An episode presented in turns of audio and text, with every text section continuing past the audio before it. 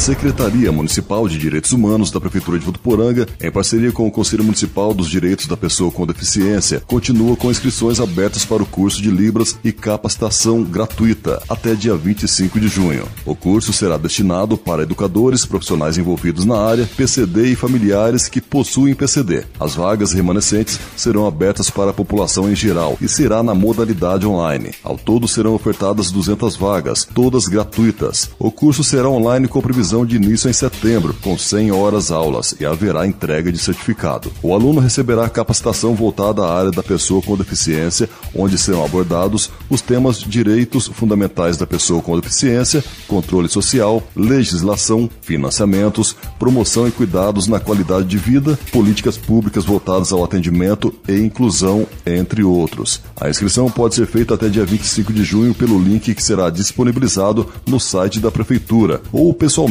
na Secretaria Municipal de Direitos Humanos. A secretaria fica na Rua São Paulo, número 3771 Centro. O telefone para mais informações é o 17 3422 2770.